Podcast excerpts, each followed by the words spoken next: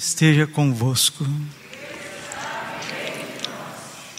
Proclamação do Evangelho de Jesus Cristo segundo Lucas.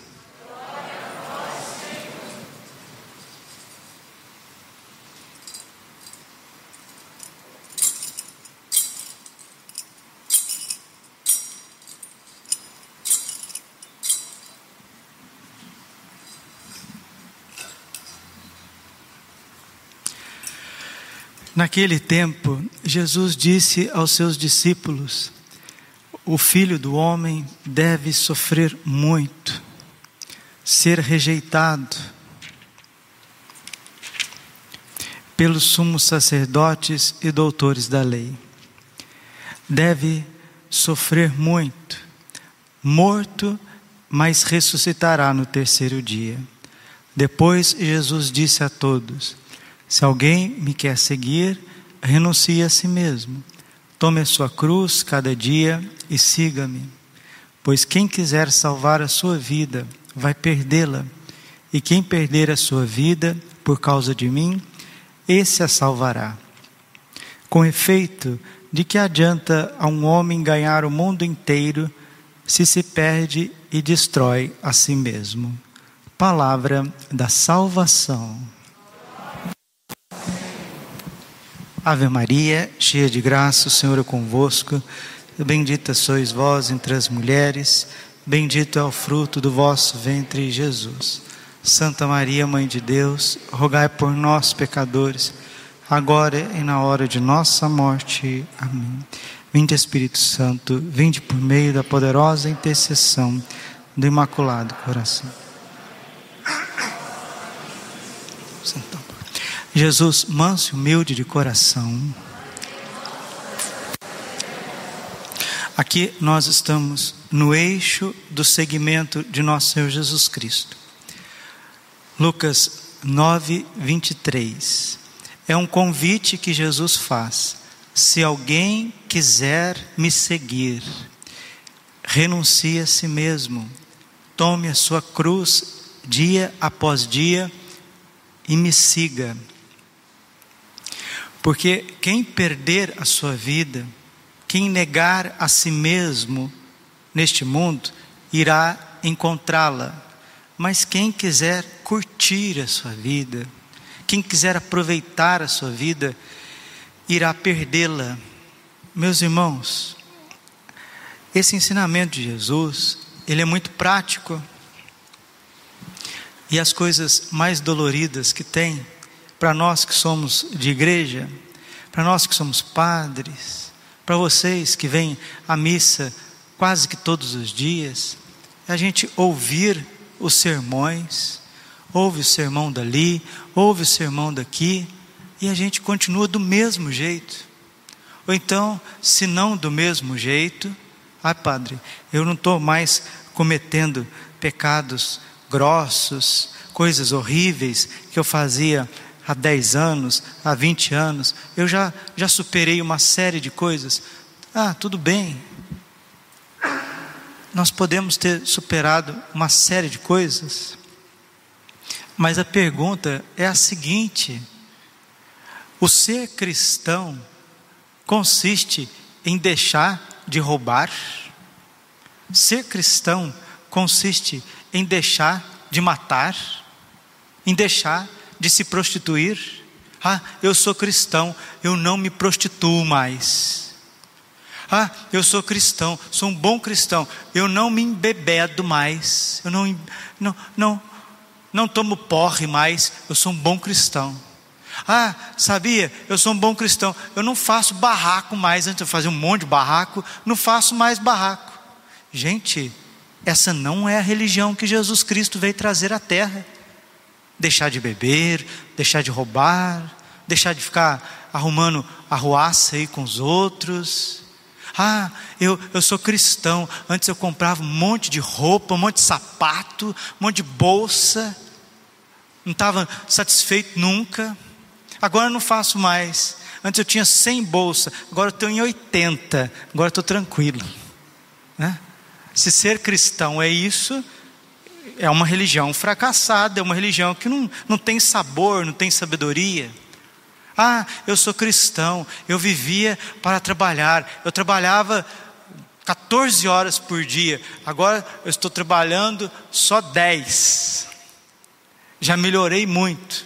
E tem gente, infelizmente, que passa uma vida inteira seguindo a Cristo, em movimentos, em pastorais, na frente de igreja, o padre às vezes pregando a palavra de Deus uma vida inteira, como se o cristianismo como se a proposta de Jesus, nosso Senhor, fosse para deixar de fazer coisas muito grossas. Não, isso não é o cristianismo. Padre, o que é ser cristão? Ser cristão é eu abraçar a pessoa de Jesus. Por isso que tem uma música do Padre Zezinho que diz que Nossa Senhora é a primeira cristã. E é isso mesmo, a Virgem não precisou renunciar nenhum desses pecados que eu acabei de dizer aqui. Ela é imaculada, mas mesmo sendo imaculada, ela é cristã todos os dias. Você quer saber o que é ser de Jesus? Você quer saber o que é o projeto final da nossa existência? Olhemos para Nossa Senhora. Olhemos para São José. São José não era ladrão, São José não era mulherengo, são José não era irascível, São José não era preguiçoso, e todos os dias São José estava começando a seguir o seu filho Jesus. Nossa Senhora estava começando a seguir o seu filho Jesus. Talvez ninguém teve que viver Lucas 9, 23. Quer ser meu discípulo? Renuncie a si mesmo, toma sua cruz e siga-me como a Virgem Maria e São José. Consegue entender agora? Consegue pegar, tocar o cristianismo? É isso que o Papa Bento XVI disse no início da encíclica Deus Caritas Est. Que no início do ser cristão não está uma conduta moral. Não faça isso, não pode isso, não, não pode aquilo. Não é um corpo doutrinal no início do ser cristão. É uma pessoa, é uma pessoa encarnada, um Deus que se encarnou por amor de você. E Ele vai assumir a tua vida e vai pegar todas as tuas misérias, todas as tuas feridas, tuas chagas, teu passado, toda a tua existência, desde o momento da sua concepção até no momento da sua morte, todo o teu arco de tempo foi redimido pela cruz de nosso Senhor Jesus Cristo. Hoje, atendendo às confissões, Deus me deu uma visão na alma de Jesus crucificado. Nós não fazemos ideia da beleza de Jesus na cruz, da inocência de Jesus na cruz, da santidade de Jesus crucificado. Nós não temos ideia da ternura com que Cristo abraçou a morte dele. Mas por, por um amor pessoal, por um amor sensível, por um amor de entranhas, de gemidos, por você. Um, um, sangue que escorre das chagas de Jesus, mas escorre com ternura pela tua vida, por você. Esquece agora todas as pessoas, é você, é você. E se você não entra debaixo desse amor, se você não se coloca debaixo desse amor pessoal, desse amor total, desse amor integral, desse amor incrível, se você não se vê objeto de tudo isso, é onde que você vai se entregar. Às tristezas. É onde que as paixões vai te levar para onde você não quer. E porque você ainda é uma criança, você não desenvolveu espiritualmente, saibam, queridos, que grandes santos, como Santo Agostinho, Santo Tomás de Aquino, São João da Cruz, Santa Catarina de Sena, Santa Teresa d'Ávila, São Francisco de Sales, Santo Afonso de Ligório, doutores místicos da igreja, grandes santos, mostram para nós que existe desenvolvimento na nossa vida interior, como na vida natural. Uma pessoa tem está ali na infância, depois ela está na adolescência, da infância para a adolescência, há uma transformação física, hormonal no corpo de cada um de nós. Depois que termina a adolescência, entra na idade adulta e vai passando, termina a idade adulta, entra na maturidade, há uma transformação hormonal no nosso corpo. Há pelo menos três grandes transformações hormonais no nosso corpo: infância, juventude adulta e maturidade. A alma também, ela precisa desses três desenvolvimentos. É o padre Garrigou Lagrange que diz isso para nós, né, no seu livro. As três idades da alma, ou as três vias e as três conversões. Então, a maioria esmagadora dos católicos estão ainda no jardim da infância, no amor. Nós precisamos amar a Deus com um amor grande, um amor prático. Essa é a primeira conversão. Quando você deixa aquelas coisas erradas, aqueles pecados horríveis que te levavam para onde você não queria. O padre citou aqui, né? Ah, eu fazia ruaça, não faço mais. Tomava cachaça, não tomo mais. Fazia briga, não brigo mais. Falava dos outros, não falo mais comprava as coisas de forma compulsiva, não faço mais, ficava indo para festança, fazendo coisas erradas, imorais, não faço mais. Tá bom, essa é a primeira conversão, mas o cristianismo não é isso. Qual que é a segunda conversão? É quando a gente sai da fase dos iniciantes, que já detesta os pecados mortais e até alguns veniais, e entra na fase dos avançados o que, que os avançados fazem que os iniciantes não fazem? A vida dos iniciantes é sempre uma luta para não comer demais, para não trabalhar demais, para não falar demais, para não se entristecer demais, para não criticar demais. É negativo. A pessoa está sendo levada mais pelas paixões do que pelo amor.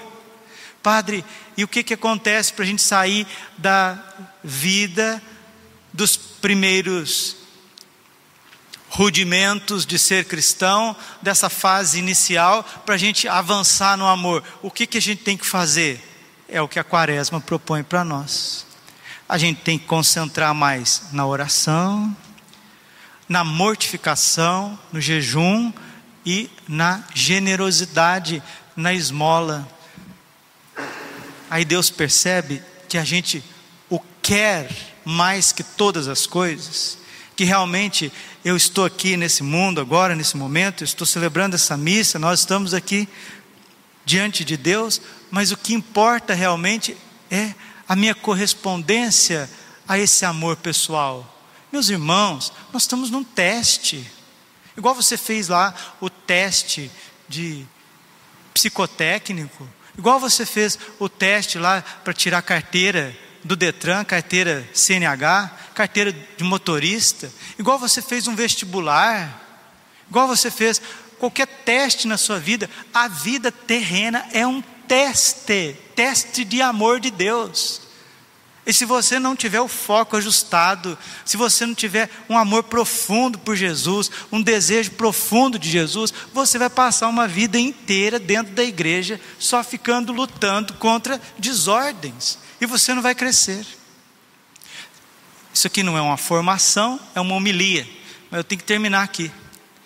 Mas vale a pena. No tomo primeiro, as três idades da vida interior, do padre Garrigou Lagrange, na página 332 dessa edição que eu tenho da Cultor de Livros. O padre Garrigou Lagrange nos diz assim: a generosidade exigida para aqueles que querem avançar. Lembremos que o modelo de ser cristão não é você, não sou eu. O grande modelo de ser cristão é a Virgem Maria e São José. Eles não precisaram deixar pecados mortais, pecados grossos, mas a cada dia eles estavam servindo e seguindo o seu filho, amando a Deus acima de todas as coisas.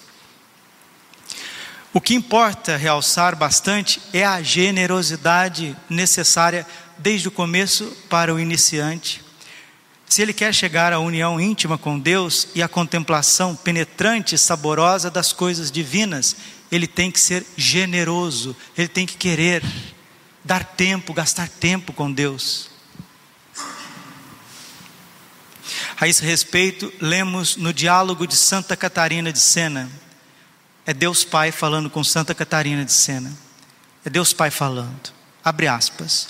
Todos vós, diz o Senhor, fosse chamado em geral e em particular por meu filho, quando no ardor de seu desejo ele clamava no templo: Quem tem sede, vem a mim e beba. Assim, fostes convidado à fonte de água viva da graça. Assim, vós precisais passar por meu filho e caminhar com perseverança, sem que espinhos, nem ventos contrários, nem prosperidade, nem adversidade, nem quaisquer outras penas vos possam fazer olhar para trás perseverai até que me encontres, a mim que vos dou a água viva. E é por intermédio desse doce verbo, verbo de amor, meu filho único, que eu concedo todas as graças. Olha o que, que o Pai está dizendo.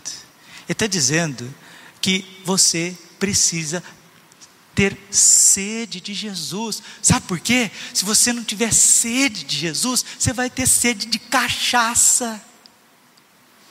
Se você não tiver sede de Jesus, você vai ter sede de ilusões. A tua alma é um motor que não para, que deseja incessantemente as coisas.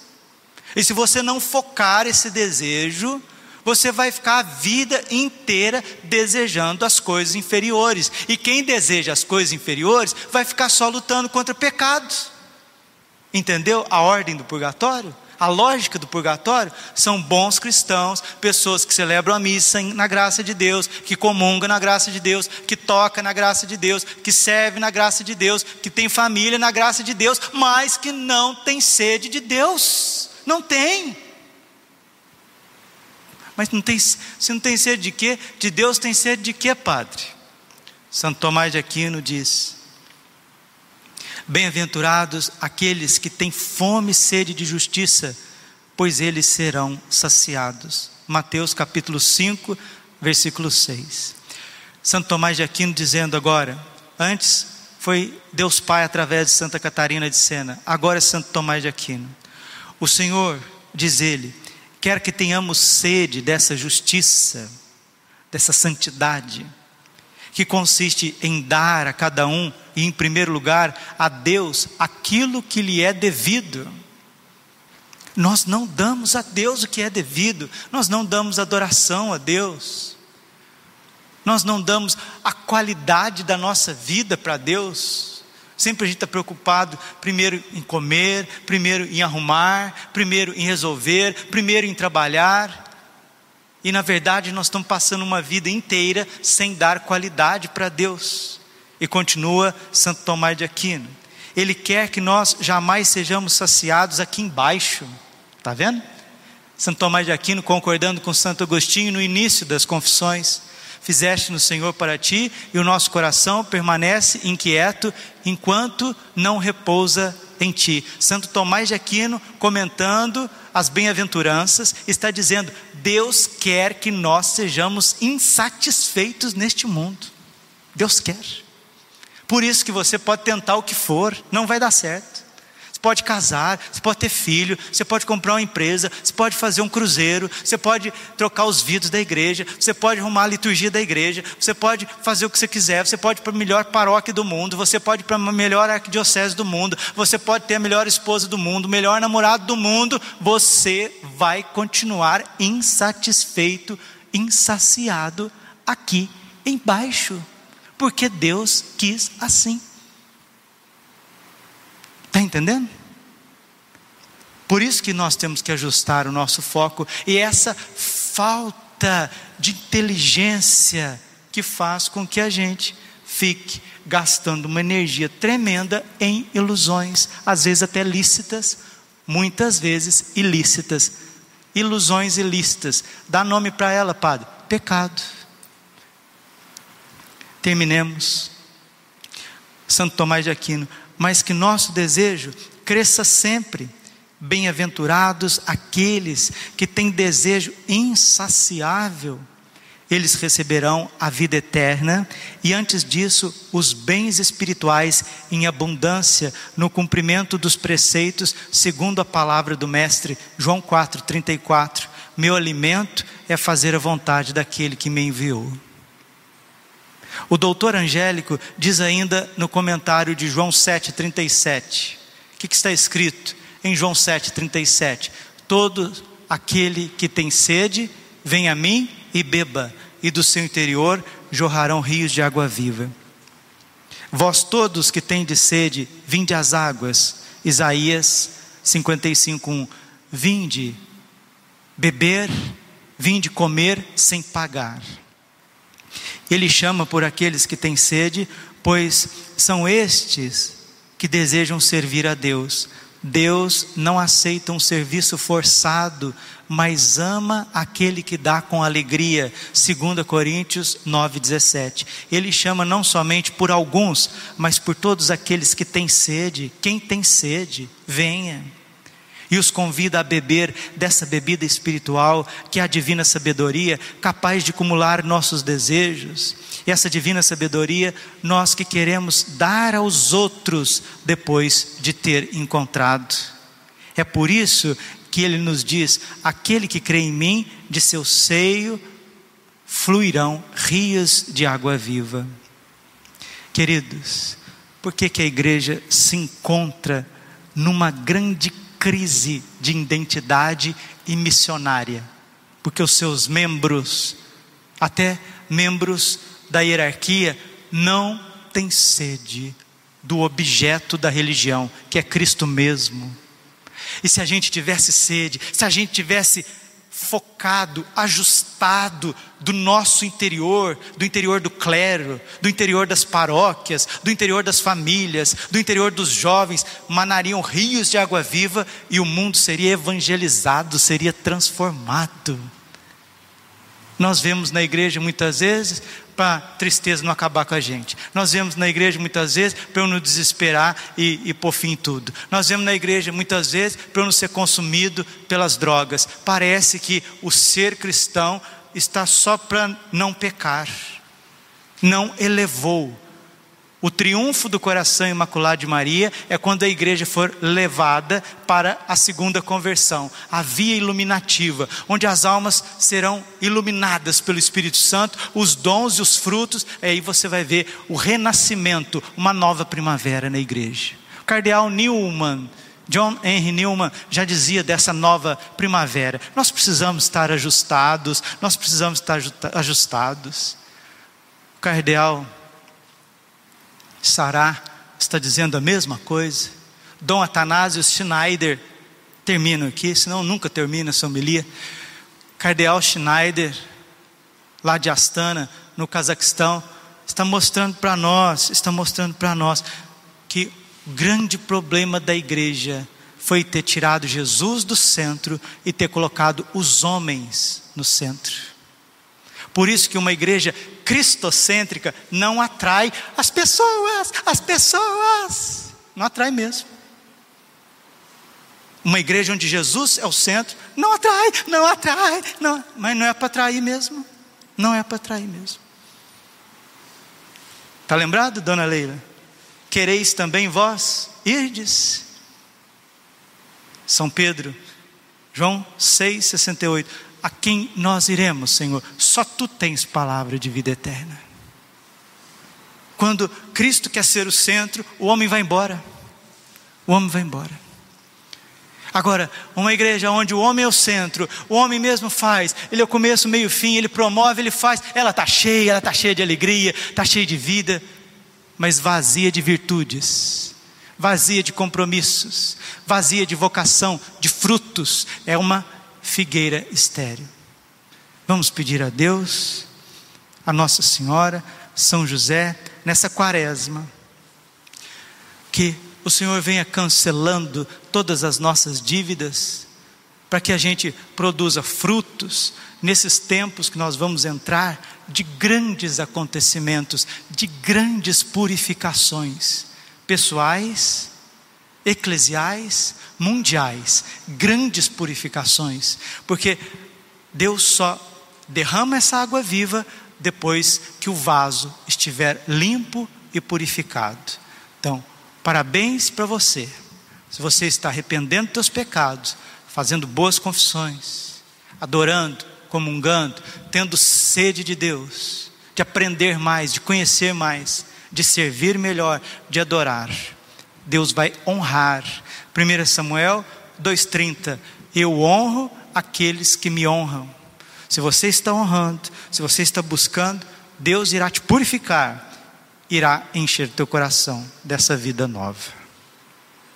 Glória ao Pai, ao Filho e ao Espírito Santo, como era no princípio, agora e sempre. Amém. Coração imaculado de Maria, confiança